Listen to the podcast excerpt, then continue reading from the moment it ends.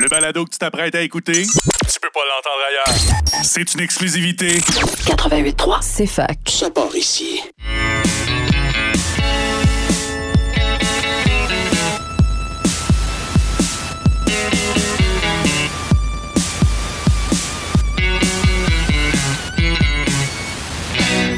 Un jour, je vais faire un film. Il sera très très bon. Il y aura quelques scènes tournées dans mon salon sans prétention.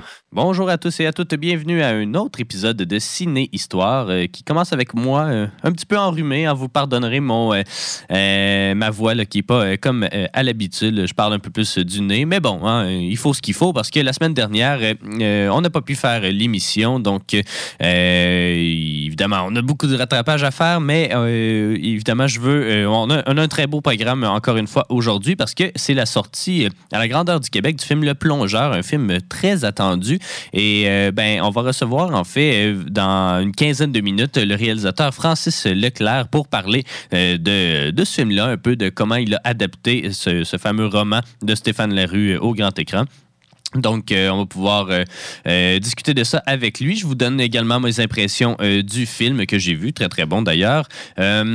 Puis, c'est ça, on a un petit peu de rattrapage. La semaine dernière, il y avait le film Un homme heureux là, que j'ai pas eu le temps d'aborder. Je l'avais abordé au 16 euh, à l'émission du retour ici à CFAC, mais c'est ça, je vous, ferai, je vous fais un petit topo parce que c'est un film quand même pas si mal. Puis, ben, aujourd'hui à l'émission, je vous donne mes impressions du film Le Nouveau Jouet et par la bande peu le film Le Jouet. Euh, et puis, euh, voilà, ça va être un très beau programme euh, encore une fois. Je commencerai avec quelques actualités cinématographiques. Je commence avec une nouvelle qui est tombée hier, en fait, qui annonce en fait la sortie d'autres films. Ben, En tout cas, je pense que pour l'instant, c'est seulement un, nouveau film. euh, non, plusieurs longs métrages, euh, en fait, dans l'univers du Seigneur des Anneaux. Euh, évidemment, moi, c'est ça, c'est un de mes. Ben, la trilogie originale, évidemment, c'est pas mal. mon Graal, en fait, c'est- mes, mes films de prédilection. Donc, bon, les Hobbits, j'avais pas été totalement convaincu, mais la série Amazon, moi, je l'ai quand même bien aimé. Donc, euh, je sais pas, euh, je sais pas exactement euh, qu'est-ce qui va ressortir de ces films-là. Apparemment que Peter Jackson va être inclus dans, dans- tout le processus. Donc, ça, j'ai bien hâte de voir. Bon, est-ce qu'on, est-ce que c'est, ça va seulement être un cash grab ou est-ce que ça va vraiment être des films qui font honneur un peu euh, à, Tolkien et son univers, euh, ça reste à suivre. Mais bref, euh, je suis quand même excité. Ça va sûrement sortir dans 5-6 ans, mais j'ai déjà hâte. Sinon, ben, bonne nouvelle. Donc, l'ancien producteur Harvey Weinstein a été condamné à 16 ans de prison aussi. donc, après plusieurs procès, celui-là, c'était. Il y avait des procès dans l'État de New York. Celui-là, c'était un procès en Californie. Donc, voilà, inculpé de 16 ans de prison. Donc, ben bon pour lui. Euh, sinon, ben, euh, je le mentionnais un peu, là, c'est euh, la cérémonie des Césars. Je vous rappelle peut-être là, que la comédie policière L'innocent de Louis Garrel et le polar La nuit du 12 de Dominique Moll, c'est les deux films qui sont en tête des nominations dans cette cérémonie-là. L'année dernière, c'était Illusion perdue qui avait pas mal raflé tout, là, je pense, 7 prix, dont celui du meilleur film. C'est euh, il y a- plusieurs d'autres films qu'on a abordés ici, notamment À temps plein, hein, euh, qui, euh, qui est réalisé par le, nom du réalisateur m'échappe, mais bref, c'est un Québécois qui fait du cinéma en France. donc, Laure Calamy est en nomination. On l'a vu un peu partout, Laure Calamy, plus récemment dans L'origine du mal et dans Annie Colère. Mais bref, là, une nomination bien méritée dans un film quand même que, que j'ai vraiment apprécié. Dans, c'est ça, dans, dans les autres nominations, là, il y a notamment Edel Exarchopoulos euh, qui est euh, nommé dans, euh, ben, pour le film Rien à foutre, Virginie Efira également. Il y a euh, Benoît euh, Magimel aussi qui, euh, qui est en nomination. Donc, en tout cas, c'est quand même une, grosse cérémonie. Il y a David Fincher également qui reçoit un César d'honneur pour l'ensemble de sa carrière. Il est encore un peu jeune, mais bref, j'imagine qu'on aime ça attirer des vedettes pour ces cérémonies-là. Euh, donc, on va pouvoir faire un topo, en fait, plus la semaine prochaine sur les gagnants, finalement, de cette 48e édition des Césars. Il y a également les prix écran canadiens qui ont été annoncés, ben, en fait, les nominations qui ont été euh, annoncées euh, un peu plus tôt cette semaine. Donc, euh, évidemment, le Québec se démarque encore une fois. 32 nominations, dont 13 pour le film Viking de Stéphane Lafleur. des autres films en nomination, notamment, il y a Falcon Lake, Babysitter, euh, Noémie dit oui aussi, euh, ouais, Nouveau Québec de euh, Sarah Fortin, Rodéo également, donc qui vient tout juste de sortir. beaucoup de prix aussi dans la catégorie court métrage, donc ça aussi on, s'est toujours démarqué à ce niveau-là, donc rien, rien, à, rien à signaler encore une fois. du côté anglophone, bon, il y a The Porter, donc dans la série, ben dans le côté télévision aussi là, qui a 19 sélections, c'est quand même pas mal. il y a Brother de Clément Virgo qui a 14 nomination également. J'ai cru voir passer quelque part que Clément Virgo allait être. Euh, être de passage à Montréal au début mars pour présenter le film et tout, faire un QA. Je me souviens plus exactement c'est où, mais bref, si c'est quelque chose qui vous intéresse, ben, euh, renseignez-vous.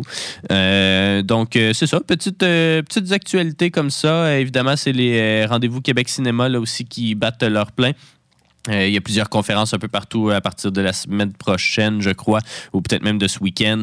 Euh, des tables rondes, des projections. Donc, euh, vraiment tout pour faire du rattrapage sur la dernière année de cinéma québécois et aussi pour quelques nouveautés. il y a le film Frontières dont on va parler la semaine prochaine qui, qui, qui va être présenté en ouverture, je crois.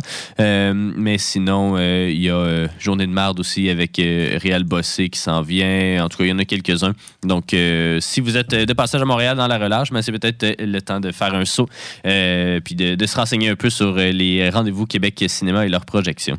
cette semaine, plusieurs sorties. Je, mentionnais, c'est ça, c'est la semaine de relâche. Donc, c'est beaucoup de films familiaux, beaucoup de films grand public et puis, ben, puis d'autres ovnis, disons. mais on, va commencer avec les films, évidemment, que qu'on va pas aborder, ben, que j'ai pas visionné, donc que je ne peux pas vraiment parler. Euh, il y a notamment Katak, pardon, Le Brave Beluga, donc euh, un film d'animation québécois euh, qui, aura sa première, je crois, à Sherbrooke. Est-ce que c'est ce dimanche? Je crois que. En tout cas, je, je, sais pas trop, mais il va y avoir des événements de prévus, évidemment, euh, dans, dans, les, dans le jour, pas seulement le soir. Donc, pour euh, les familles et tout. Euh, ça fait suite à le, trésor de Félix et Morga, je sais pas trop quoi, qui était aussi un autre film d'animation québécois pour, pour enfants.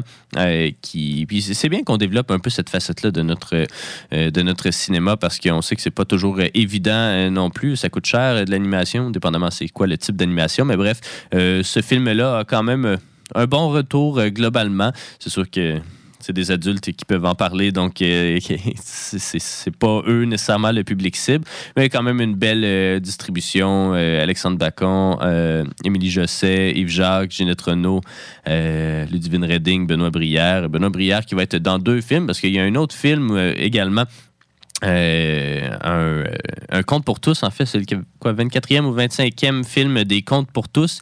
Euh, le film Coco Ferme de Sébastien Gagné, euh, que je n'ai pas vu encore une fois, mais qui a reçu des critiques correctes là, de la part de Mediafilm encore une fois. donc, si je peux vous mentionner un peu le synopsis. Donc, Max vit seul avec son père après le décès de sa mère. Lorsque son père constate des difficultés financières, le duo est forcé de déménager en campagne. Ce faisant, Max retrouve son cousin Charles qui n'attendait que lui.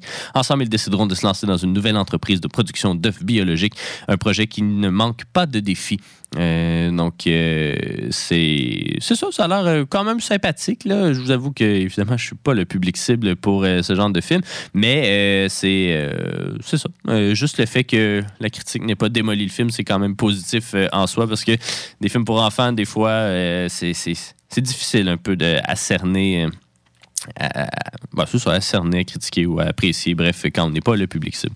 Euh, donc, euh, euh, évidemment, des autres films qui prennent l'affiche, il y a Cocaine Bear ou Ours sous cocaïne, un fait vécu entre gros guillemets d'un ours qui tombe sur un sac de cocaïne et puis là, qui devient fou puis qui tue du monde. Grosso modo, ça ressemble à ça.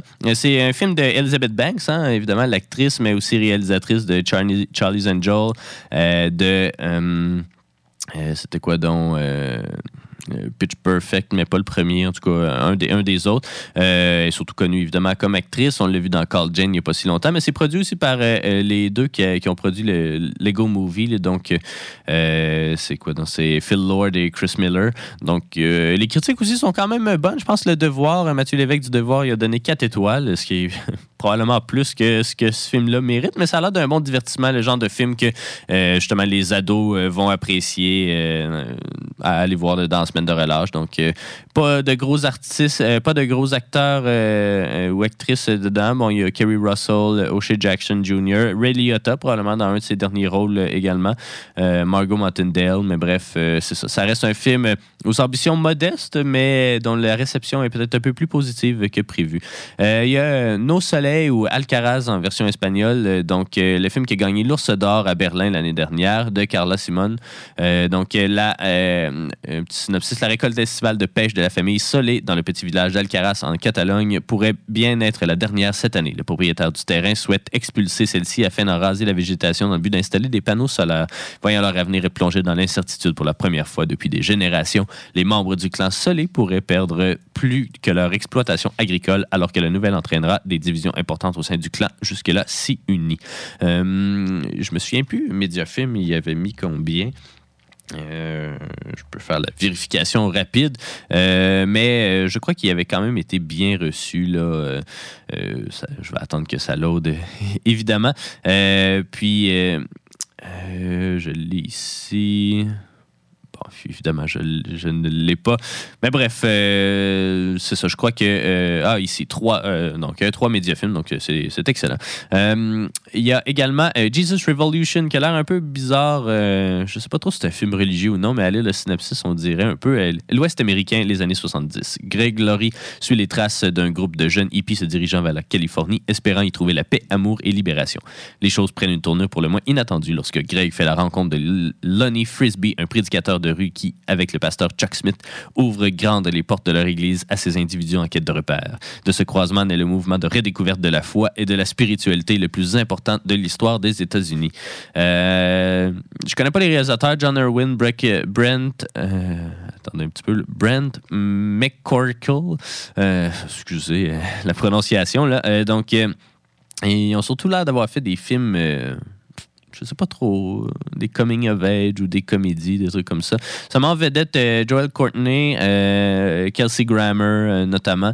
c'est ça, j'ai pas eu nécessairement de bons échos de ça. C'est un 5 médiafilm, donc ce qui est pas très, très, très, accueillant, mais, mais bon, c'est ça, ça, fait un peu de diversité. Il y a aussi Luther qui est comme l'adaptation. Ben, pas l'adaptation, mais en tout cas le film de, inspiré de la série, euh, ben, qui fait suite probablement à la série, donc avec euh, Idris Elba. Donc si vous avez visionné la série, j'imagine que vous allez vouloir euh, visionner ça.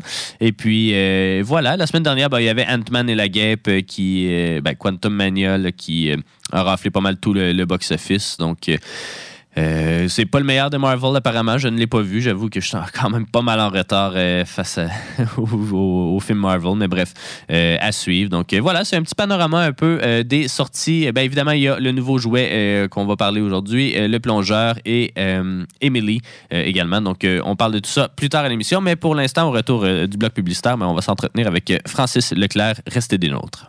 Un jour, je vais faire un film. Je ferai la prise de son la réalisation, le montage et la direction Vous êtes de retour à Ciné Histoire et puis maintenant, ben, euh, je suis content de rejoindre au bout du fil le réalisateur Francis Leclerc pour parler du euh, film événement euh, du week-end, mais même des prochaines semaines, Le Plongeur. Salut Francis, ça va bien? Oui, ça va bien. Euh, donc, euh, c'est ça. Euh, tout d'abord, félicitations pour ce film-là, un film qui était très attendu, je crois, du public québécois et même des, lecteurs assidus aussi. Faut-il le rappeler, Le Plongeur est, basé sur le, roman du même titre, paru en quoi, 2016-2017 par Stéphane Larue.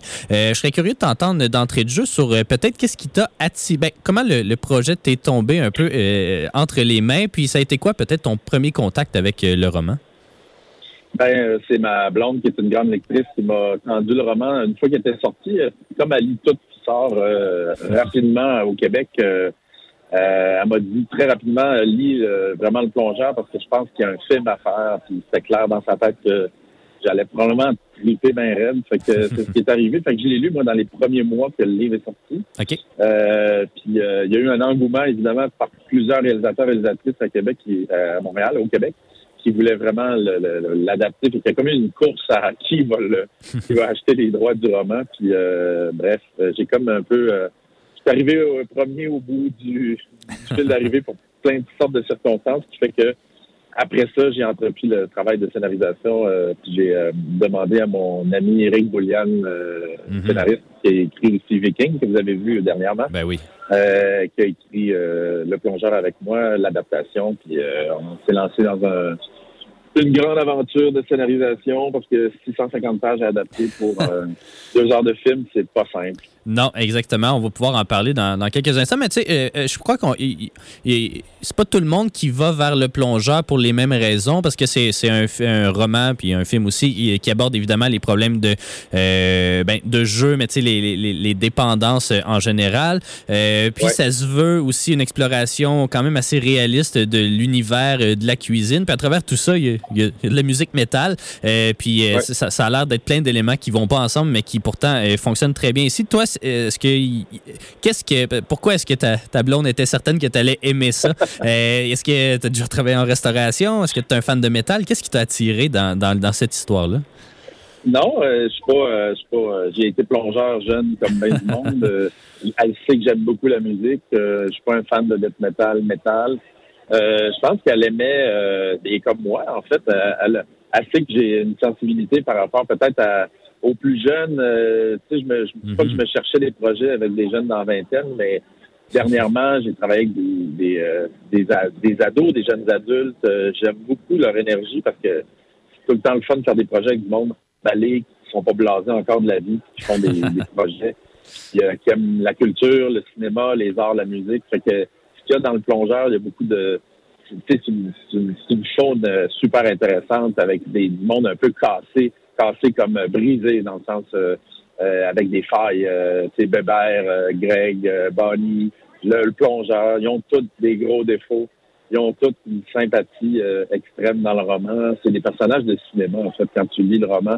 C'est des personnages intéressants à suivre avec leur péripéties puis leur espèce de façon de d'agir en fait, puis leur, euh, leur espèce de courage, puis euh, bref, c'est pas des personnages contemplatifs euh, qui regardent par la fenêtre, là, c'est pas plat.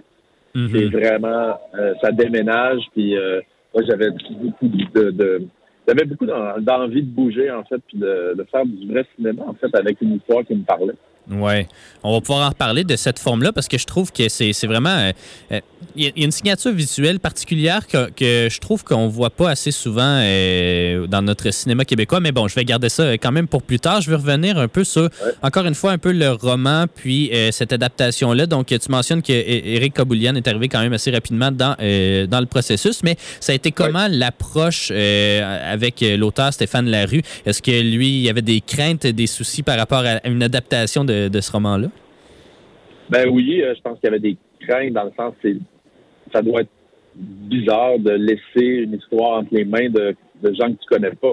C'est juste mhm. qu'on a appris à, se parler, à se connaître. Puis, en fait, Stéphane, il me connaissait comme cinéaste. Fait que mhm. lui, quand je lui ai écrit directement, c'est ce qui a fait changer la donne parce que j'y ai écrit en deux pages ce que je ferais avec son histoire, avec des références. C'est comme ma, mon pitch, si tu veux, de, de drame dramatique pour le personnage principal. Puis en deux pages, je pense qu'il avait, il a vu que j'avais tout compris vers où je voulais m'en aller. Et rajoute à ça que lui, c'est un grand fan d'un été sans point de depuis sa jeunesse. c'est un film important pour lui. Fait que là, il en revenait pas que j'y écrive directement parce que c'est comme un film fétiche pour lui. Fait que c'est comme si euh, quelqu'un que t'aimes beaucoup, que t'as jamais osé dire, t'appelle, ben t'es es touché par ça. Fait que c'est ce qui est arrivé. Fait que euh, ben j'ai l'idée juste, puis à partir de là, euh, Stéphane, il est resté tout le temps dans le, le- le- le- les alentours. Il a toujours lu les premières versions. Ça a été notre conseiller numéro un, en fait. Puis euh, c'est le fun de parler de dépendance euh, au jeu. Euh, euh, tu sais, les- les- la dépendance au jeu ressemble à la dépendance à la drogue ou à l'alcool. Puis euh, Ouais. Stéphane, ben, il était aux prises avec ce problème-là. Puis ça a été notre- le gars qui pouvait nous en parler très ouvertement. Puis euh, de tous les instants, il était là pour, euh, pour dire qu'est-ce qu'il a ressenti lui. C'est autobiographique, oui, c'est romancé, mais on avait une référence directement sur les feelings profonds de ce personnage-là de 19 ans. Ouais. Euh, puis justement, là, tu mentionnais c'est un défi d'adapter 650 pages dans un scénario d'à peu près 120-130 pages. Euh, Qu'est-ce que. Tu sais, ça a été quoi votre approche euh, à toi et à euh, Eric pour euh, Ouais. rendre ça visuellement parlant? Ben, Il y, a eu, il y a eu un ajout de, clairement de, de la narration qui ben, est présente, veut, veut pas, dans, dans le roman, mais qui est présente ici au cinéma. Mais est-ce que. Sais, Ça a été quoi les principaux défis de cette adaptation-là? Euh, Ben, le- dès qu'on s'est assis les premières fois, moi, j'avais le désir, moi, quand j'ai lu le roman, j'avais le désir d'écrire un film avec une narration. mhm. Ça fait longtemps que je voulais le faire. On dirait que tout le milieu, depuis un an, me dit euh, ah, c'est pas de gueule, la narration, faites jamais ça. Puis moi, puis Eric, on s'en foutait complètement. On a dit non, non, nous autres, on aime les Scorsese, on aime les années 70, on aime les personnages qui nous parlent. Puis on a construit le, le scénario avec une approche de complicité avec le personnage principal, dans le sens où il nous parle à nous. Donc, c'est une voix off avec un recul. Il y a 35-40 ans, la voix qui nous parle. Donc, elle a plus 19 ans. Elle a plus 20 ans Ouais. puis elle nous permet un décalage. un- Donc, on sait que le plongeur, quand il nous parle, ben, il est pas mort, il est vivant, il s'en est sorti. Donc, quelque chose de rassurant là-dedans, de se faire border, de se faire amener dans une histoire par une voix rassurante, la voix du plongeur, puis euh, de voir qu'est-ce qui s'est passé à l'époque en 2002. Donc, Mhm. euh, ça a été ça notre base vraiment pour travailler. Puis après ça, ben, on a enlevé beaucoup de choses, évidemment, Ouais. euh, pour garder l'essence première du roman, les personnages favoris. On a mergé des personnages ensemble, on les a Mhm. mélangés. Euh, Bob le chef, il a pris le clos, mais en même temps, il est partout, dans le sens Ouais. où il est dans Benjamin, le, le barman, puis il est beaucoup dans Bébert, finalement. Mhm. Bébert est devenu très attendrissant, peut-être plus dans notre film que dans le roman de Stéphane. C'est bien comme ça. Ouais, puis d'ailleurs, euh, celui qui l'interprète, le Charles Aubé Hood, je le connaissais pas Oui. vraiment. D'ailleurs, il y a une grande partie de la distribution qui est euh, pas mal moins connue. Il n'y a pas de star euh, comme on est habitué de voir dans, les autres films. Euh, c'est clairement un, un- un désir avoué, j'imagine, mais lui, vraiment, il brillait. Je ne connaissais pas beaucoup. Comment comment tu as assemblé cette distribution-là, justement? Ben, moi, euh, ben, c'est mon sixième film. J'ai l'impression qu'on me fout la paix aussi du côté euh, distributeur, euh, producteur. euh, euh, je pense qu'on on me fait beaucoup confiance dans mon flair à quelque part. Tu sais, euh, je, je, je- je- moi, j'y vais avec mon cœur quand je fais les auditions. Euh, Henri, euh, il est arrivé très tôt dans le processus. Après ça, j'ai complété. En même temps, j'ai fait des auditions pour le personnage de Stéphane, de Bonnie, de Greg et de Weber. Pour moi, c'est les quatre piliers du film. Ouais. Ah, bien sûr, c'est Stéphane le lead. Après ça, après avoir trouvé Henri, ben, on a, on a complété en passant les auditions. Puis euh, il y a beaucoup de gens que, que je connais qui sont venus, des gens que je connaissais pas du tout, comme John ou Charles.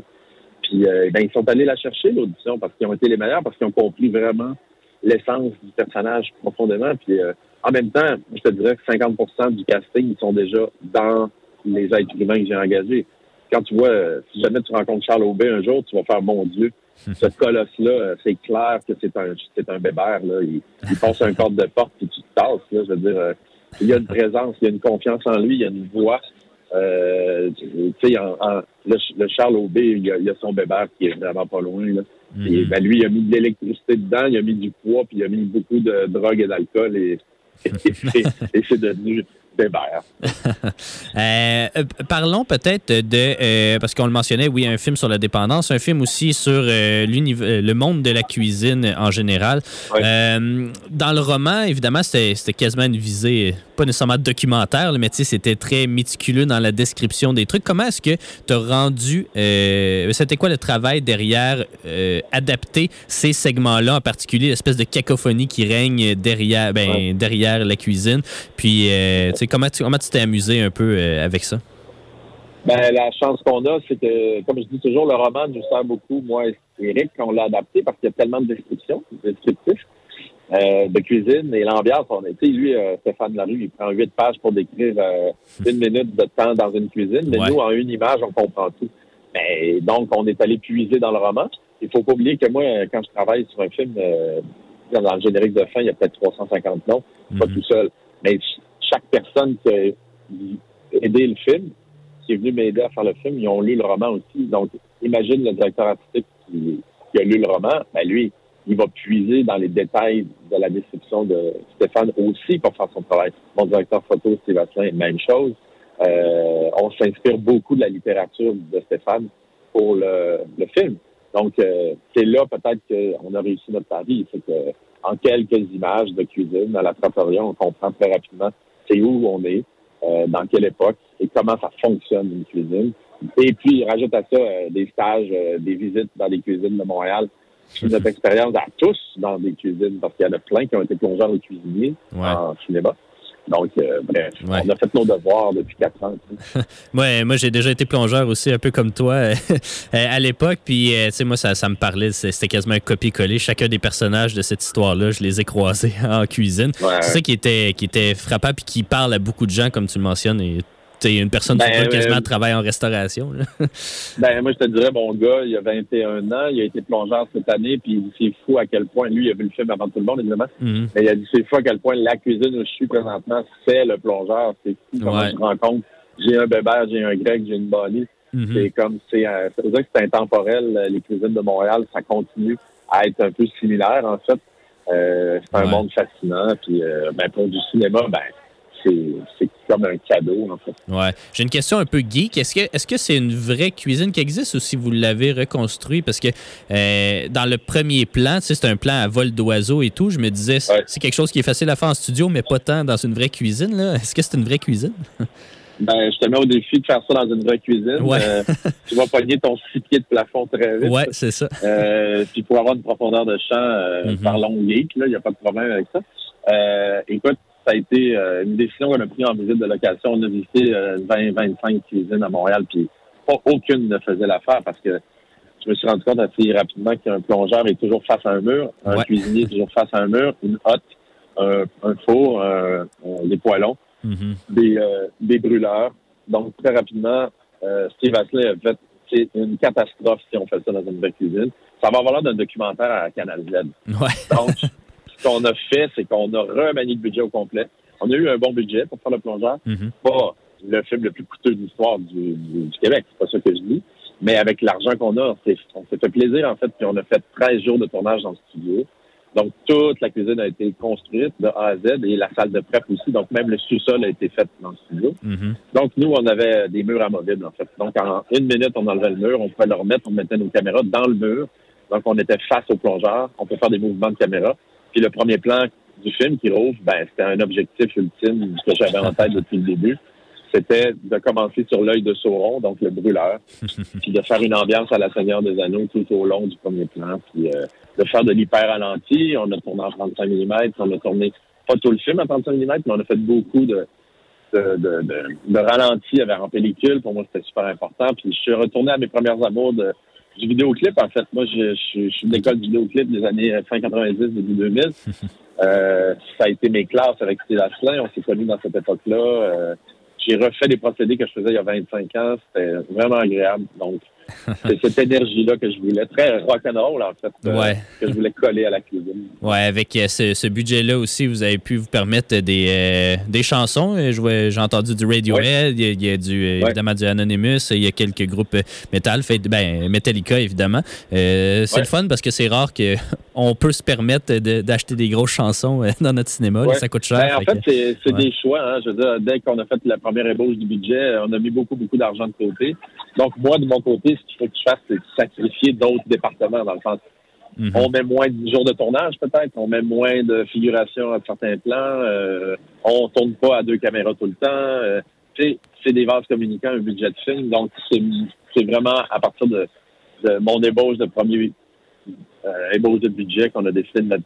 Qu'on touchait pas, en fait, à l'argent réservé à la musique. J'ai décidé aussi de pas faire de musique originale, donc pas de, Mhm. Ouais. score pas de, il y a pas de violon qui embarque, il n'y a pas de musique qui appuie les émotions. euh.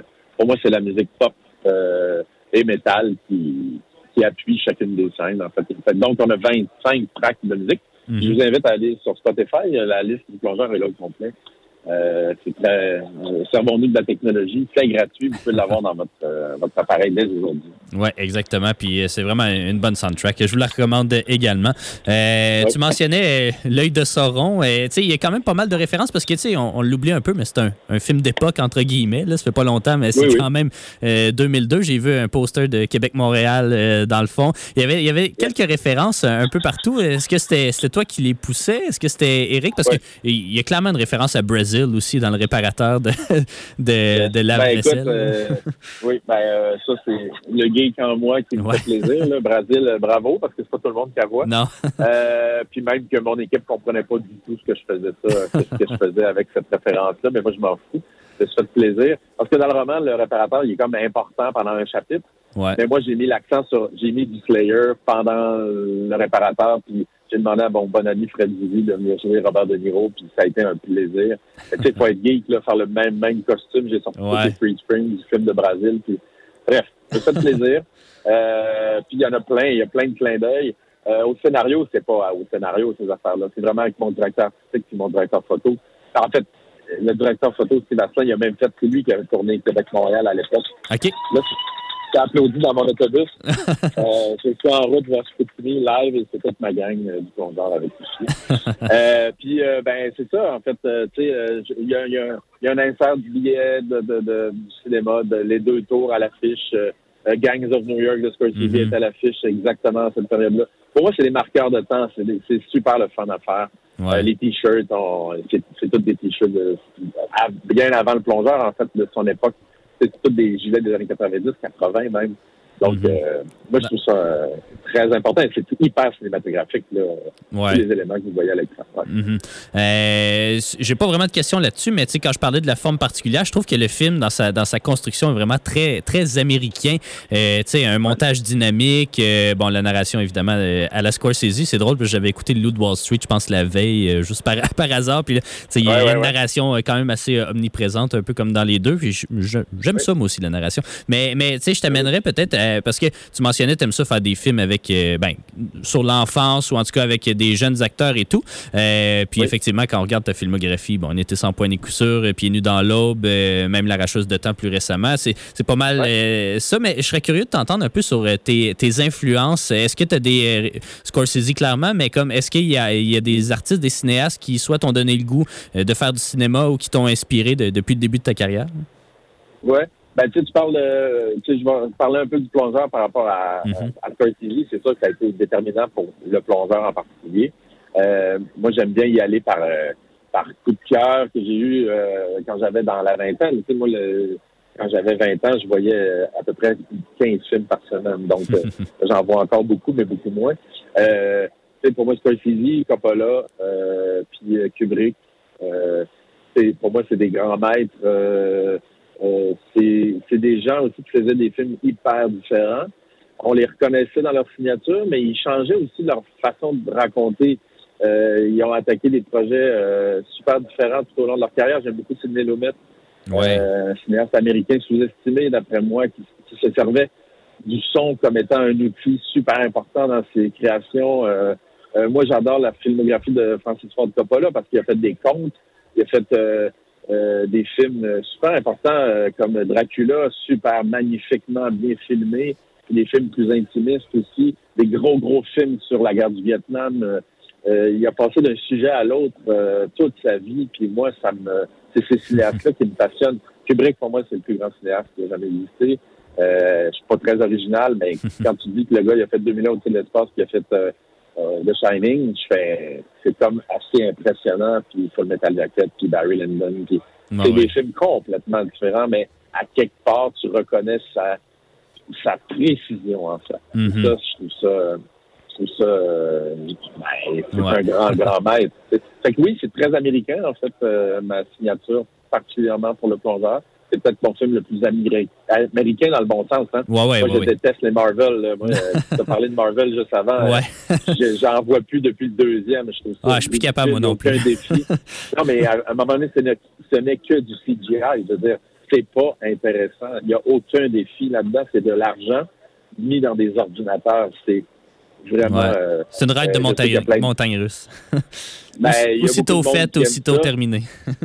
Ouais. Ben, pour moi, il n'y a aucun défi technique. Il n'y a Mhm. aucun défi de, de création pour vrai. Puis, ce que j'aime beaucoup des années 70-80, c'est qu'il n'y en avait pas de CGI. Fait que quand on voit une reconstruction d'époque avec euh, 1000 figurants dans un plan, moi, je suis très impressionné par ça. Ouais. Beaucoup plus qu'une prouesse technique CGI faite par ordinateur qui a coûté 3 millions la minute. Ça, ça m'impressionne pas du tout. Fait que Mhm. j'aime mieux encore un bon dialogue de bons comédiens bien rendu avec une émotion. Ça va toujours gagner sur n'importe quoi de technique. Ouais. Et euh, ben, il y en a pour tous les goûts. C'est Ouais. bien correct. Ah ben je suis d'accord, je suis d'accord avec toi. Puis euh, je suis content que tu donnes un peu d'amour à Sidney Lumet. Hein, Tu sais, lui a écrit une des bibles Oui. du cinéma aussi, Making Movies, là, qui est comme une espèce Ouais. d'ouvrage fort euh, sur comment faire du cinéma que, que j'ai lu il y a pas si longtemps. Puis c'est, c'est- en tout cas c'est, magique. Ouais, ouais. Puis, euh, tu sais, on parle des Américains, mais j'ai aussi euh, du côté français, j'ai la nouvelle vague, François Truffaut. euh, Ouais. Truffaut, moi, les correspondances de Truffaut, c'est quelque chose que j'ai lu à 20 ans, puis ça m'a marqué profondément.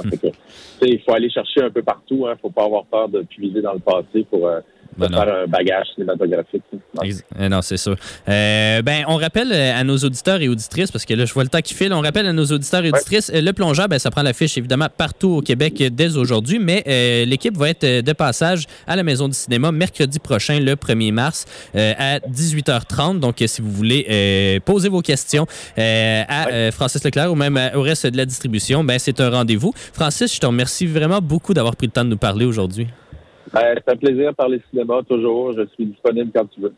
Génial. On s'en va en musique, on revient dans quelques instants.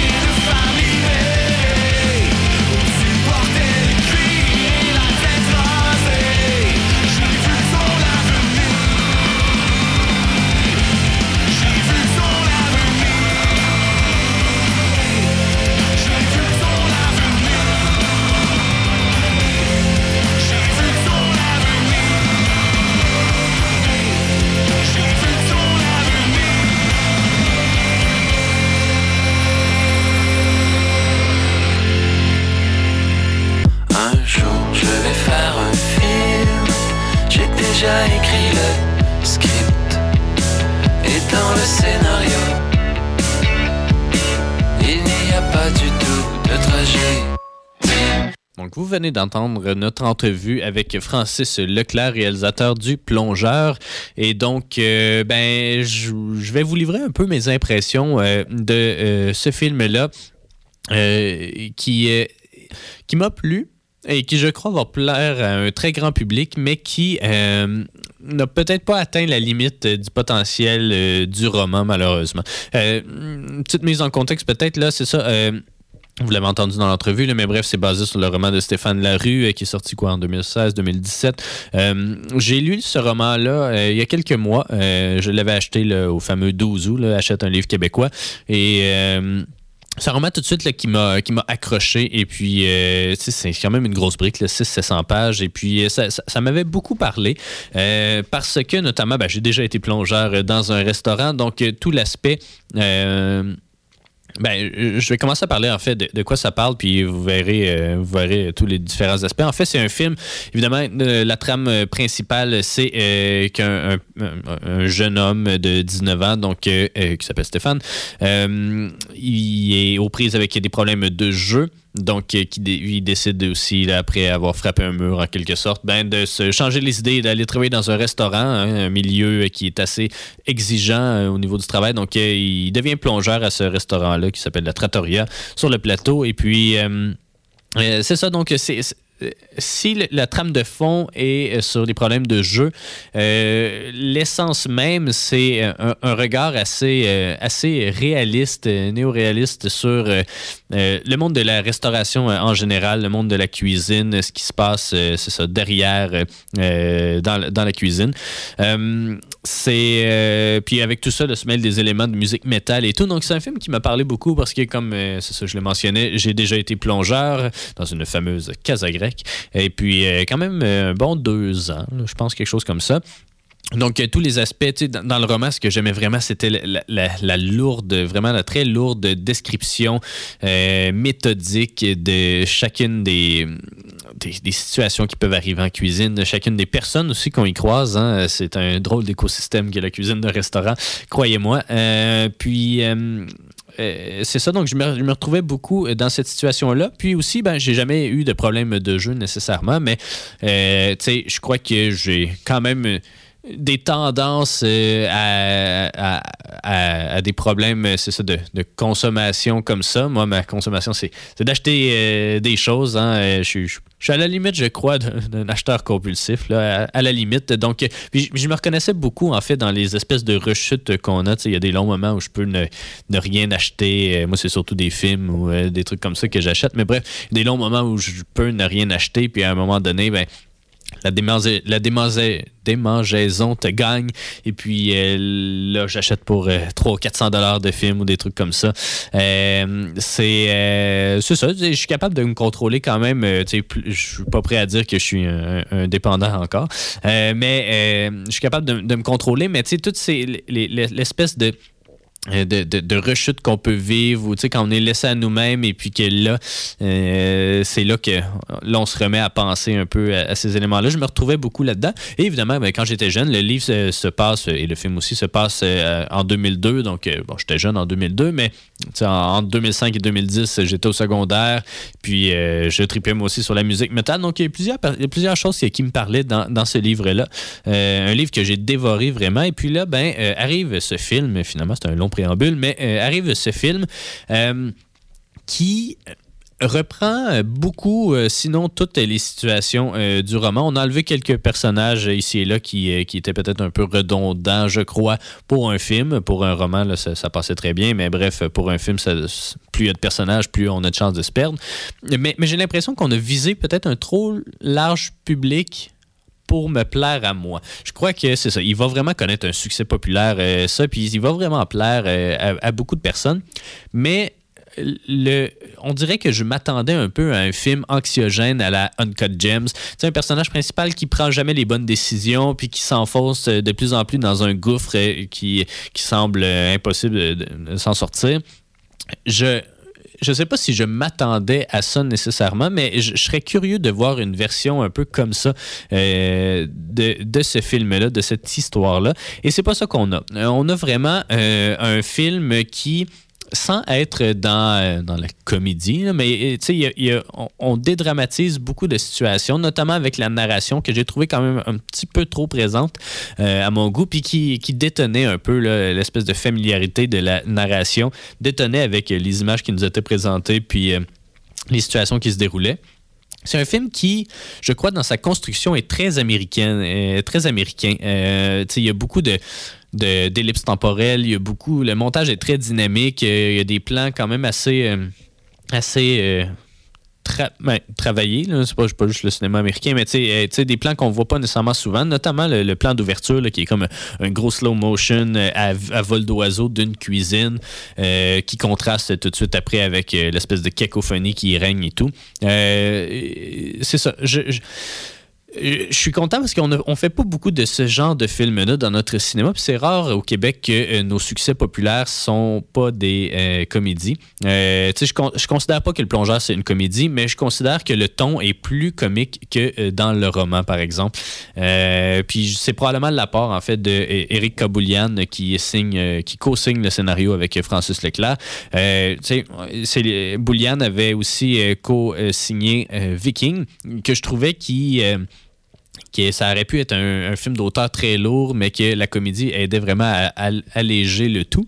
Euh, ici, c'est l'inverse. Euh, c'est- trop léger, puis j'aurais aimé que ce soit encore plus exigeant comme visionnement, parce que je crois que c'est un, une histoire qui a le potentiel de vraiment marquer les esprits, euh, puis euh, qui- amorce des discussions sur les problèmes de, de dépendance en général. Donc, je crois que ce film-là aurait pu être plus choc, mais on se serait fermé à un plus, un plus grand public, j'ai l'impression, malheureusement. Donc, en tout cas, je comprends la décision artistique derrière euh, tout ça, mais euh, je serais curieux de voir euh, un montage plus, exigeant, plus anxiogène encore, qui marquerait plus les esprits, à mon avis. Parce qu'il y a plusieurs situations tout au long du récit qui ont le potentiel d'être vraiment dramatique puis vraiment euh, choquante, mais il n'y en a aucune qui choque vraiment assez. On dirait que juste au moment où on, on pourrait franchir la limite, ben on le fait pas puis on fait, on, on laisse se reposer un peu. Ceci dit, la scène finale, euh, moi, m'a marqué euh, quand même, là, elle m'a touché. Euh, donc c'est c'est quand même réussi de, de ce côté-là. Le, le- vraiment, le, le highlight du film, c'est euh, Charles Aubé Hood, euh, un acteur que je ne connaissais pas, qui joue Bébert, l'espèce de. un mélange de comic relief et de, euh, personnage euh, assez attachant, l'ami, disons, de, de Stéphane dans l'histoire. C'est vraiment lui, je crois, qui, qui, qui élève son jeu puis qui, sort vraiment du lot. Henri Picard fait pas une mauvaise job, mais, mais je crois qu'il est victime un peu de la narration qui, qui lui dit en théorie, là, euh, quelle émotion il doit vivre. Là, je suis très, je suis un, amateur, vous le savez peut-être, des, euh, du show Don't Tell. hein. Le cinéma, c'est un médium visuel. Donc, euh, si tu veux me dire que le personnage est triste, montre-le-moi. Tu n'es pas obligé de, me mettre une narration qui me dit que là, il est triste. Puis là, ben, c'est un peu ça qui se passe. La narration est trop présente à mon goût.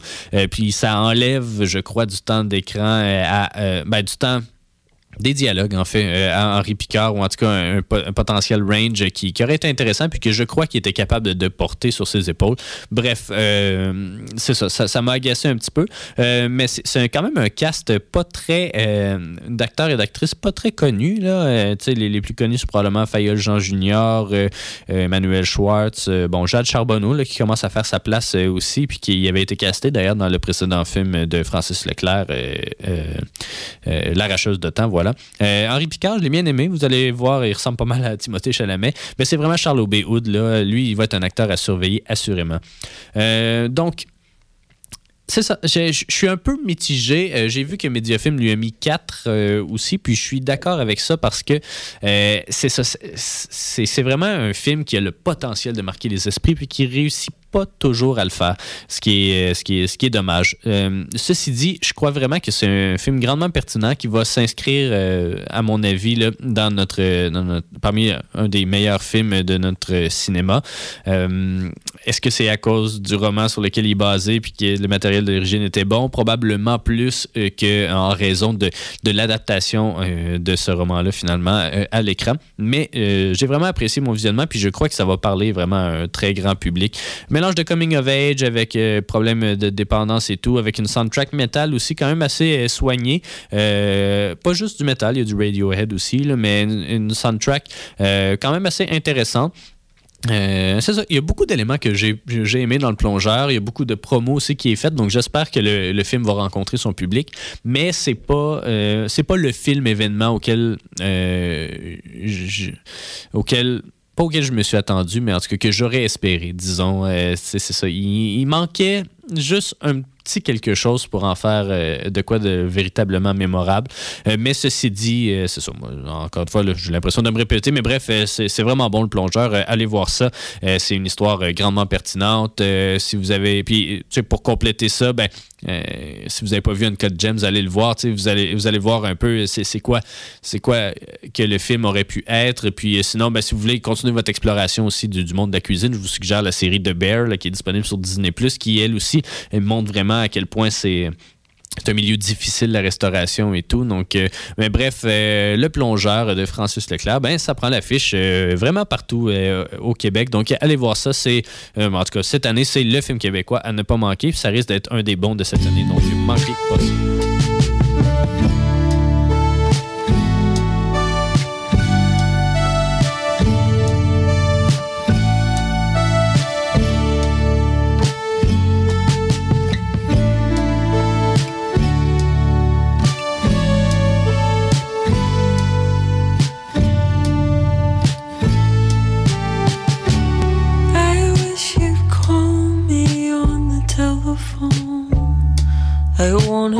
Hear your voice. Reaching late into the night. I would live on the telephone if I was listening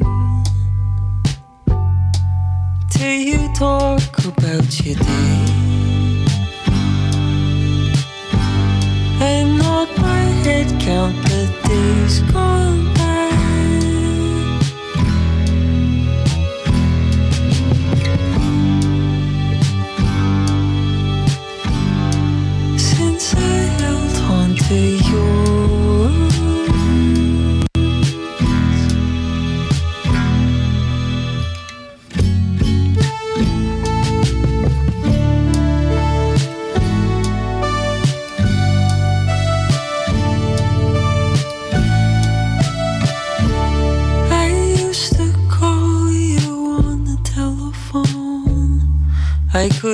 catch my breath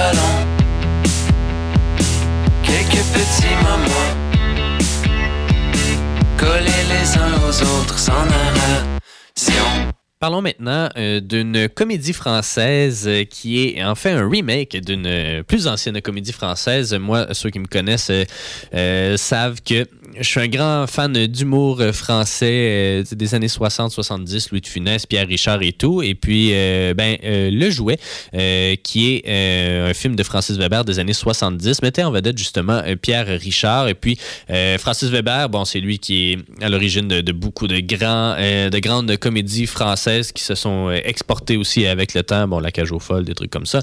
Mais bref, euh, euh, c'est un film qui a marqué puis qui, euh, s'est exporté quand même aux États-Unis par la suite dans le film de Toy. Un nom très original évidemment, mais bref, cette année en fait.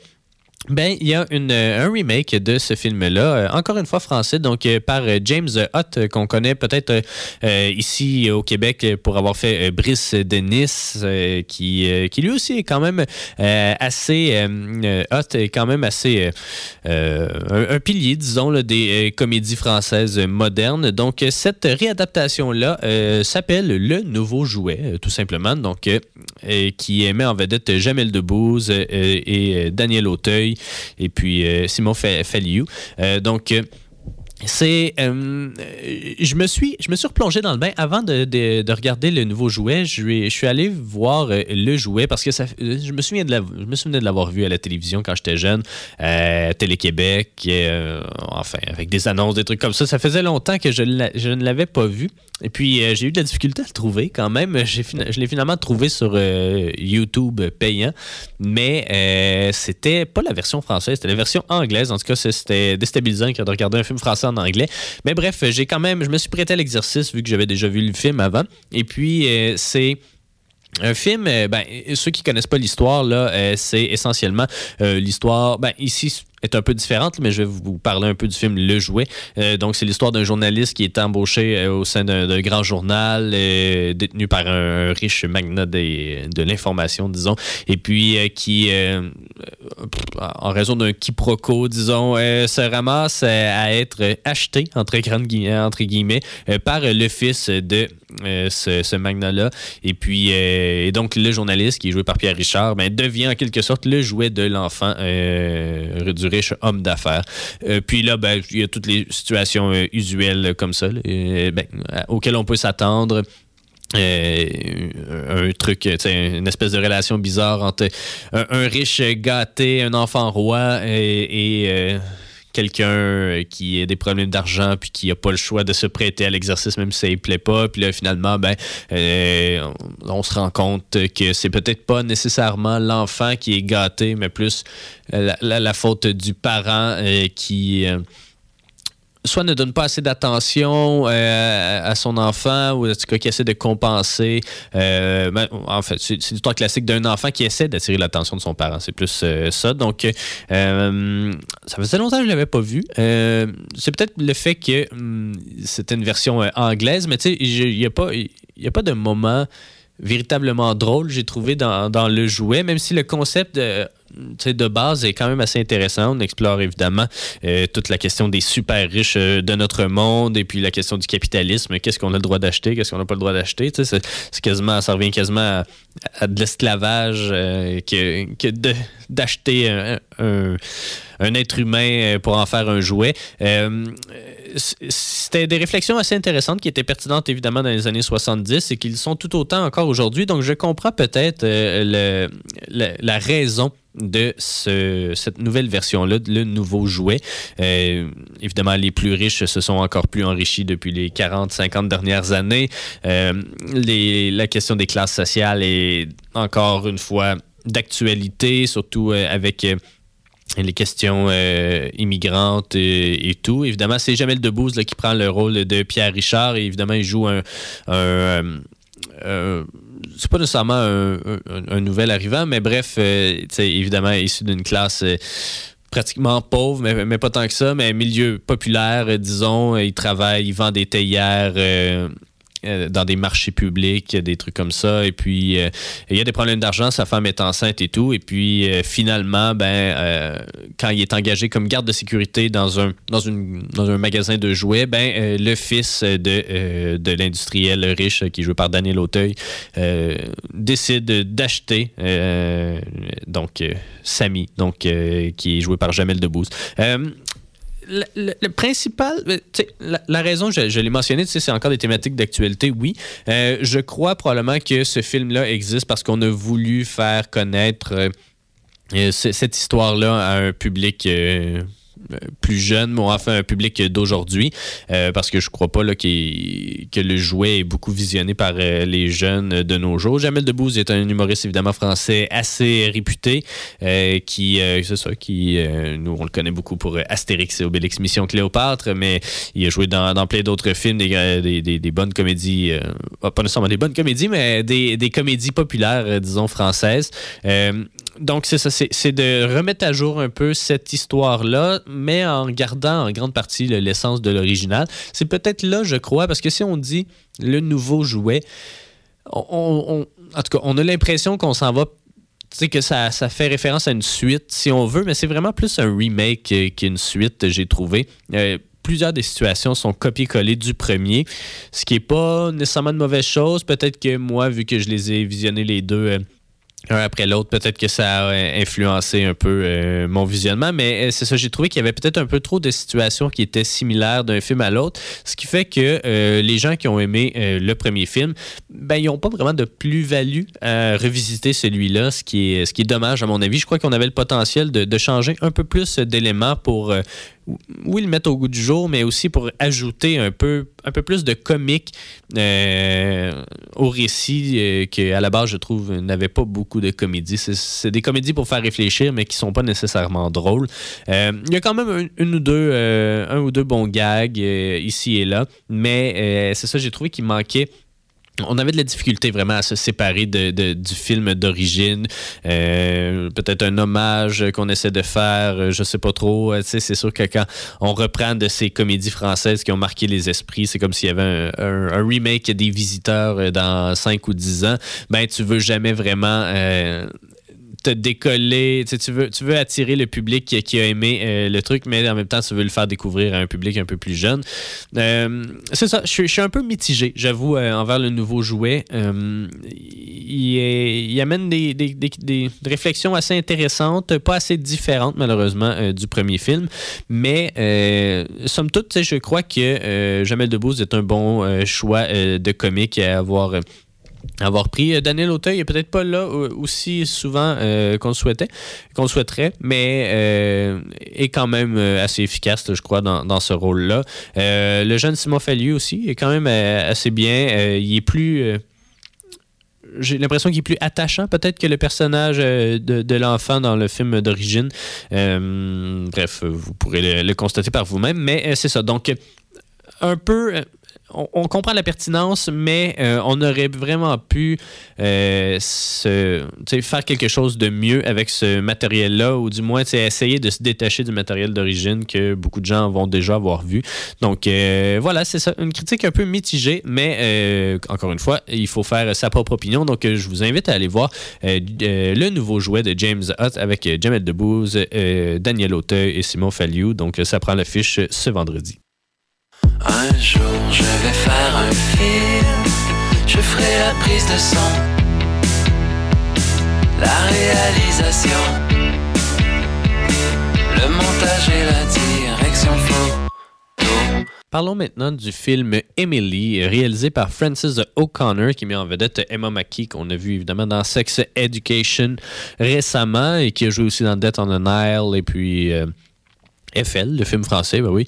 Euh, donc, euh, euh, Emily, ça parle d'Emily Bronte, donc une des sœurs Bronte qui est connue pour avoir publié Wuthering Heights, qui est un des piliers, disons, de la littérature mondiale, mais surtout anglaise aussi. Euh, la réalisatrice Frances O'Connor, son nom me disait quelque chose, puis on dirait que je pas capable de le replacer. C'est son premier film, mais en fait, c'est que c'est euh, une actrice euh, connue pour euh, Mansfield Park et pour AI, aussi le film de Spielberg du début des années 2000, un film que j'ai visionné beaucoup. Donc, c'est ça, ça me rappelait, son nom me, me disait quelque chose, et puis. Euh, Euh, là, à une cinquantaine d'années, bref, avec beaucoup d'expérience euh, en tant qu'actrice, ben, elle se lance dans euh, la réalisation avec son premier long métrage, un film qui euh, qui pas sans rappeler peut-être euh, le film Corsage qu'on a abordé un peu plus tôt cette année, une espèce de, de, film biographique qui en est pas un finalement, ou ben non, pas qui en est pas un, mais qui prend beaucoup de liberté pour euh, raconter un peu son histoire. Et puis euh, Emily, c'est ça, tombe exactement dans euh, cette case-là. Euh, on connaît pas beaucoup de choses d'elle. Euh, Emily Brontë est morte euh, très jeune, euh, juste avant d'avoir 30 ans. Wuthering Heights, il y a eu beaucoup de spéculations, je crois, sur sa vie, sur, les raisons, ben, pas les raisons, mais sur la façon peut-être dont elle aurait pu concevoir une telle euh, histoire euh, d'une telle ampleur aussi, parce que Emily était euh, beaucoup reconnue comme étant une personne très réservée. Il n'y a pas beaucoup de correspondance qui, qui ben, de sa part ou même qui parle d'elle parce que c'était quelqu'un qui restait beaucoup dans le noyau familial, qui sortait pas beaucoup, donc très recluse encore une fois. Les seuls échos qu'on a vraiment de sa vie, c'est ceux de sa sœur Charlotte, qui, qui elle, a voyagé beaucoup et pas resté au- dans la cellule familiale et donc qui qui écrivait à, des gens, euh, notamment Emily Dickinson, qui était une autre auteure à l'époque. Bref, euh, poétesse aussi. Euh, donc, ouais, c'est ça. On connaît pas beaucoup de choses sur sa vie et c'est, je crois, pourquoi ça en fait peut-être un personnage assez intéressant où on n'a pas vraiment le choix de toute façon de prendre des libertés pour raconter un peu son histoire, son histoire qui mérite d'être racontée. Il y a beaucoup de choses que j'ai aimées euh, dans ce film-là. En fait, euh, je trouve que ça avait l'air d'un d'un film réalisé par une réalisatrice aguerrie. Euh, ça m'a surpris que ce soit son premier film. La, la- réalisation, bon, est pas si extravagante, peut-être, peut-être même pas non plus aussi extravagante qu'à la hauteur euh, du personnage principal, mais euh, c'est- très, très habile, je crois, c'est très maîtrisé comme, euh, comme réalisation. Il y a beaucoup de choses sur l'aspect technique que j'ai aimé de ce film-là, la musique qui, qui est vraiment très envoûtante, les beaux plans, évidemment, de, de la, campagne anglaise, et, les costumes, en tout cas la reconstitution d'époque qui est très crédible et tout. Donc, y a beaucoup de choses à aimer. Euh, même chose pour euh, le jeu d'Emma Mackey aussi qui... euh, Évidemment, n'a pas beaucoup de choses euh, sur quoi reposer, vu que c'est un personnage qu'on ne connaît pas tant que ça, euh, qui a été décrit comme euh, un personnage, euh, c'est ça, quand même assez. assez. euh, comment dire on le dit à un certain moment d'ailleurs dans le film que c'est The Strange One, hein, l'étrange entre guillemets. Donc euh, c'est un personnage qui, je crois, qui, pourrait ressembler un peu à celui de euh, Saoirse Ronan dans A Little Women, donc euh, les, quatre filles du Docteur Marsh. Euh, c'est des femmes qui sont pas nécessairement émancipées, mais qui, qui, qui, qui- cadrent pas dans le moule euh, d'une femme de cette époque-là, donc euh, du 18e siècle, euh, 19e siècle, pardon. Euh, donc, euh, c'est ça.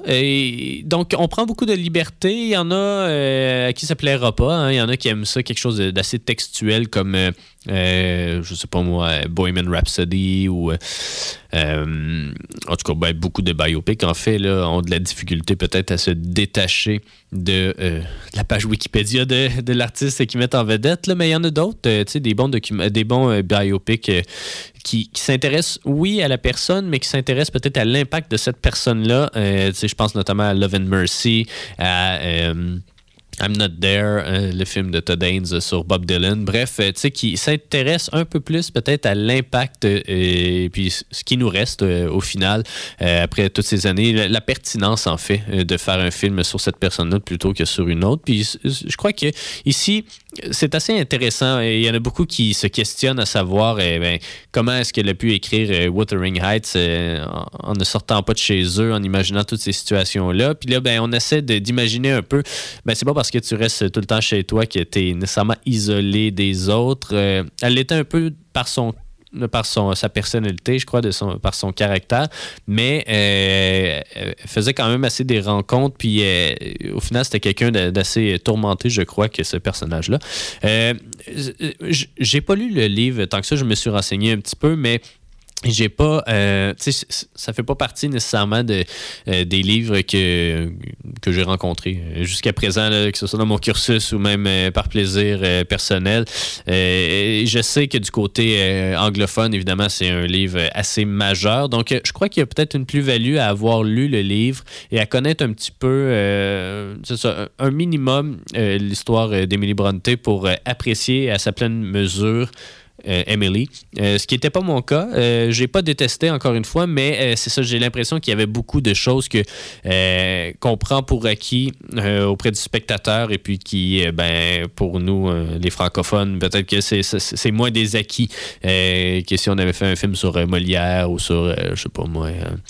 Ben, je sais pas si je connais plus de choses sur la vie de Molière là, au final, mais bref, euh, c'est, c'est, peut-être un peu moins ancré dans notre culture euh, que de la littérature francophone, Victor Hugo, des trucs comme ça. Tu sais, on dirait qu'on connaît des petits pans de sa vie, même si on les connaît pas tant que ça au final. Ben, c'est ça. Je crois que c'est c'est pertinent d'avoir un peu un background euh, sur, euh, sur le film et sur ce personnage d'Emily Bronte-là avant euh, de visionner Emily.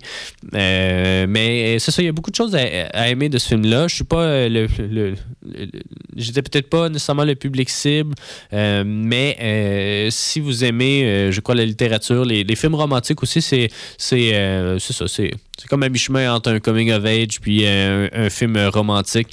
Mais euh, il y, a- beaucoup de choses à aimer de ce film-là. Euh, la distribution, c'est ça, tout le monde, tout le monde fait très bien son travail, même si c'est pas les acteurs, et les actrices les plus connus nécessairement. Oliver euh, Jackson Cohen euh, qui joue euh, le, le- le révérend, en tout cas celui qui prend la place du père euh, Bronte euh, au sein de l'église euh, du village. Euh, euh, Fionn Whitehead qui joue le frère aussi rebelle. On trace beaucoup de parallèles, je crois, en- entre son expérience à lui, qui est le seul euh, gars d'une famille de, quatre enfants, et puis qui lui aussi est un peu rebelle et comme l'équivalent euh, masculin euh, d'Emily. Donc très efficace encore une fois. Bon, les deux autres sœurs, Alexandra Darling qui joue Charlotte et Amelia Ge- Getting qui joue Anne sont, euh, présentes, mais un, un peu moins. Puis euh, je crois que c'est bien comme ça. Là. Donc, euh, c'est ça. Mais c'est pas des gens très, très connus. C'est des gens qui, je crois, vont avoir des belles carrières. Évidemment, Emma Mackey, ça commence à décoller euh, pour elle. Mais une réalisation euh, vraiment surprenante. Puis euh, un film. Quand même assez efficace si c'est des thématiques, euh, en tout cas si vous êtes amateur ou amatrice de euh, littérature, euh, c'est ça. Je crois que c'est un film qui pourrait tomber dans vos cordes. Donc, Emily de Francis O'Connor, ça prend l'affiche ce vendredi. Très belle option si vous voulez un film d'époque rafraîchissant quand même, puis qui n'est pas trop contrastant comme elle a été Corsage un peu plus tôt cette année. Un jour je vais faire un film. J'ai déjà écrit le script dans le scénario. Il n'y a pas du tout de trajet. Faisons maintenant un peu de rattrapage euh, parce que euh, la semaine dernière, ben, il n'y a pas eu euh, d'émission, mais il y avait le film Un homme heureux qui a pris l'affiche vendredi dernier. J'avais fait une petite chronique dans l'émission Le 16 ici à CFAC, mais malheureusement, c'est ça, j'ai pas pu l'aborder à l'émission. Mais bref, je vous en parle maintenant. Donc, Un homme heureux, c'est le nouveau film de Tristan Seguela qui met en vedette Fabrice Lucchini et Catherine Fro, deux acteurs très connus euh, ici euh, au Québec. Des acteurs euh, qui, euh, habituellement, chacun de leurs films sont presque des succès des succès d'estime au Québec. En France, bon, ils sont quand même appréciés, mais je crois que c'est des films, des fois, qui s'adressent à un public un peu plus vieillissant. Mais ce- celui-là, encore une fois, encore une fois, je pense que c'est la clientèle qui est visée, même si je crois que c'est un bon point d'entrée dans... dans euh, le, le- le- monde particulier qui est euh, la communauté LGBTQ+, et surtout, en fait, la communauté euh, trans. Donc, je vous explique un peu le, le scénario, puis je, je vous dis en, comment le film est, est efficace dans ce qu'il fait, mais qui, qui, qui a l'air un peu... vieux jeu d'une certaine façon. Bref, euh, donc euh, ça, raconte en fait l'histoire de Jean qui est, euh, qui est joué par Fabrice Lucchini. C'est un maire apprécié d'une ville du nord de la France, une ville assez conservatrice. Lui-même se considère à la dans la droite politique. Donc, euh, il est supposé aller à la retraite à la fin de son mandat, mais là, il voit un de ses compétiteurs se présenter, puis il décide qu'il ne veut pas, c'est un- quelqu'un de la gauche, évidemment, donc il veut pas que sa ville tombe aux mains des, gauchistes. Donc, il décide de se représenter pour un dernier mandat, mais il ne dit pas nécessairement à sa femme. Euh, donc, euh, il- lorsqu'il veut lui annoncer, en fait, sa femme lui annonce euh, qu'en fait, ben, elle est un homme. Elle s'est toujours considérée comme un homme, mais qu'elle a joué la comédie entre certains en- entre guillemets bref qu'elle a joué le, le rôle d'une femme, mais qui en fait, c'est ça. Elle veut être un homme, puis elle amorce son processus de transition. Ce qui, évidemment, ne plaît pas beaucoup à Jean qui euh, veut amorcer une campagne électorale, son électorat un peu plus de droite, donc euh, qui est peut-être euh, assurément moins propice à, aimer ce genre de, de choses-là. Donc, les deux passent un pari, comme ben, pas un pari, mais un pacte, disons, comme quoi euh, euh, donc euh, Catherine Fro, euh, Edith, en fait, va attendre à la fin de la campagne électorale pour annoncer, ben, pour amorcer, disons, son processus de transition et tout. Donc c'est, ça- raconte des thématiques qui ne sont pas souvent abordées, j'ai l'impression, dans... au cinéma, on, en parle de plus en plus, mais là, c'est euh, une transition quand même à un âge euh, un peu plus vieux. Donc, les deux sont environ dans la soixantaine. Euh, puis, c'est rare qu'on l'aborde aussi sur le, sur le ton de la comédie. Puis, je crois que c'est une pente un peu glissante parfois que d'explorer ces thématiques-là avec cet angle-là, mais je crois qu'on le fait de bonne façon ici. Par contre, comme je le mentionnais, ça, je crois que c'est un film qui s'adresse à un public plus âgé, puis ils le, savent, ça se sent, parce qu'on essaie d'être très didactique, d'être très euh, pédagogique dans la façon de présenter un peu ce- cet enjeu-là. Euh, on est on est très, on, reste très sommaire, je crois, dans, euh, la présentation de comment est-ce que ce personnage-là d'Edith peut penser qu'elle est un homme, comment le processus s'amorce et tout. Donc, euh, tu sais, il y a une scène en particulier où elle est comme dans un... euh, euh, une, rencontre quelconque d'une communauté euh, LGBTQ2 et plus, donc qui...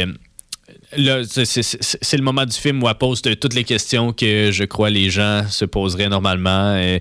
Comment ça se passe, euh, la transition, euh, comment est-ce que j'en parle à, mon mari, à ma famille, euh, comment ça, comment ça s'est passé pour vous, des trucs comme ça. Puis c'est là qu'on tombe des fois dans, le- didactique un petit peu. Je crois par contre que c'est une bonne façon de d'amorcer la discussion envers un public qui est peut-être qui, se sent assurément dépassé par euh, euh, euh, la, société d'aujourd'hui ou en tout cas cette nouvelle ces questions identitaires là d'orientation sexuelle. Donc c'est deux trucs qu'on aborde aussi parce que au final donc Edith qui se renomme Eddie en fait vu que vu que c'est un homme. Donc elle aime quand même son mari, donc elle se considère comme un homme trans euh, gay, euh, essentiellement. Et puis, euh, on aborde un peu, c'est ça, ça aussi, on le fait pas tant souvent euh, au cinéma, je crois, que de euh, que d'observer euh, c'est quoi les impacts sur un couple hétéro, ben, en tout cas qui était à la base hétérosexuel, lorsqu'il y en a une des deux personnes qui veut amorcer une transition, comment ça marche? On est évidemment attiré vers l'autre, mais si on n'est pas euh, gay ou en tout cas, ça, ça peut causer des complications qui mènent souvent évidemment à, la rupture. Donc on aborde ces thématiques-là, mais toujours avec un ton quand même léger. Léger, mais, mais pas... euh, Ouais, je sais pas comment le dire, là. C'est, de bon goût, puis c'est, inoffensif, entre guillemets, mais euh, c'est sûr que si vous êtes euh, quelqu'un qui, euh, qui est dans ce, ce mouvement-là, ou en tout cas dans, dans les luttes qui se déroulent euh, euh, au sein de, cette, de ces communautés-là, ben, c'est sûr que ça a l'air d'un film euh, assez vieux jeu euh, qui, qui aurait dû, qui aurait pu être fait il y a 10-15 ans, tellement on on aborde ces thématiques-là assez sommairement. Ceci dit, euh, c'est pas, je crois, ce public-là qui va aller voir un homme heureux. C'est vraiment un public un peu plus âgé qui, c'est ça, je crois qu'eux vont euh, en ressortir quand même grandi, pas nécessairement en, acceptant. La situation euh, si bien que ça, mais en comprenant peut-être un peu mieux comment euh, les gens qui euh, veulent amorcer cette transition-là se sentent, et puis surtout dans le cas de, Eddie, dans ce, dans ce cas-ci, ben, depuis 50, 60 ans, qui se sentent piégés dans, dans ce corps de femme-là. Donc, c'est ça. Je crois que c'est c'est quand même. euh, c'est- sympathique comme film. C'est un, un feel-good movie, là, vraiment.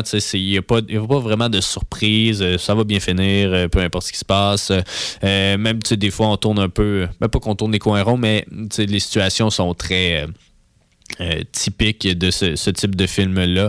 Puis, des fois, même un peu tiré par les cheveux, juste parce que euh, je crois pas que si- dans la vraie vie, nécessairement, on, on accepte euh, aussi facilement. Il l'accepte pas super bien, là, Jean, mais euh, vous allez voir, surtout dans le dénouement final, euh, ça se règle un peu vite, euh, à mon goût. Là, le changement se fait assez, rapidement. Fait que euh, c'est ça. Il, y a du bon comme du mauvais, mais je crois vraiment que c'est un film qui est, qui est grandement pertinent pour parler à un public un peu plus âgé qui euh, euh, ose pas des fois, qui qui sont pas beaucoup renseignés sur la question puis qui sont prompts à euh, pas nécessairement au jugement mais à, l'intolérance ou en tout cas à, en tout cas ne pas comprendre puis ne pas nécessairement se renseigner non plus sur euh, sur ces enjeux là donc je crois que euh, si c'est ces personnes là qui vont voir un homme heureux ils vont en apprendre un peu plus puis ça va peut-être amorcer un semblant de conversation avec leur leur fils leur fille petit-fils petit-fille euh, bref euh,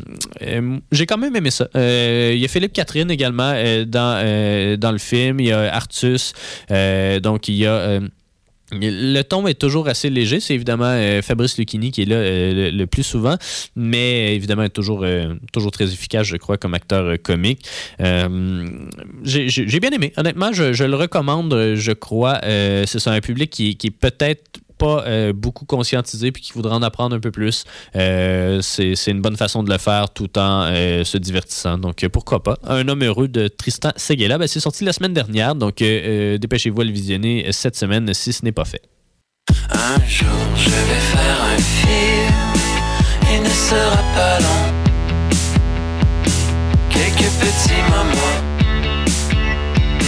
collés les uns aux autres sans narration. C'est déjà tout pour cet épisode de Ciné Histoire. Euh, la semaine prochaine, euh, ça. Je suis pas encore certain s'il va y avoir une émission ou non parce que c'est la semaine de relâche et tout le monde a bien le droit à des vacances. Mais euh, il y a un visionnement, euh, en fait, avec l'équipe du film Frontières euh, qui, qui aura lieu le 3 mars à la Maison du Cinéma. J'ai vu le film. Je vais essayer de vous donner mes impressions pour la semaine prochaine. Donc, sinon, ben, ça ira à dans deux semaines. Euh, c'est ça, Frontière prend l'affiche. Il y a également Creed 3. Euh, j'avais bien aimé. Euh, tu j'ai jamais vraiment tout vu les Rocky, je crois, mais les Creed, j'avais vu les deux premiers. Bon, le 2 était assurément moins bon que le premier, mais c'est une belle franchise. C'est Michael B. Jordan qui reprend la réalisation et qui joue évidemment le rôle titre. C'était Ryan Coogler avant, mais je pense qu'il est bien occupé avec les Black Panther. Euh, il y a L'Innocent euh, aussi de Louis Garrel, donc le film des Césars qui euh, prend l'affiche, mais probablement pas à la Maison du cinéma. Non, à la Maison du cinéma, il y a La Petite Bande, donc un film familial avec... je ne vois pas, malheureusement, mais bref, euh, il y, a- ce film-là qui sort. Il y a Juniper également avec euh, Charlotte Rampling euh, qui prend l'affiche. Puis dans d'autres salles à Montréal, ben là, c'est. il y en a quand même pas mal. Il y Quiet Girl aussi qui a une distribution. Il va sûrement sortir à la Maison du cinéma un peu plus tard, mais il, est- a été nommé aux Oscars. Donc, il y a aussi. Return to Seoul, donc de David euh, un film, un drame euh, euh, donc euh, qui, sort surtout à Montréal. There's Always Hope aussi de Tim Lewison, donc une comédie dramatique, mais c'est ça. Donc ça va être euh, pas mal le Creed des frontières qui vont euh, occuper euh, le box-office de, de la semaine prochaine. Donc voilà, mais sinon, on aimerait remercier Francis Leclerc d'avoir pris le temps de nous parler. Allez voir Le Plongeur, pour vrai, c'est vraiment un, très bon divertissement. C'est drôle à dire sur un film qui parle des problèmes de jeu, mais c'est vraiment un, un très bon film, un film comme il s'en fait pas beaucoup ici au Québec. Donc allez voir ça. Et sinon, ben merci beaucoup. Bonne semaine de relâche et on se reparle prochainement. Bonne soirée, bon week-end, bon cinéma.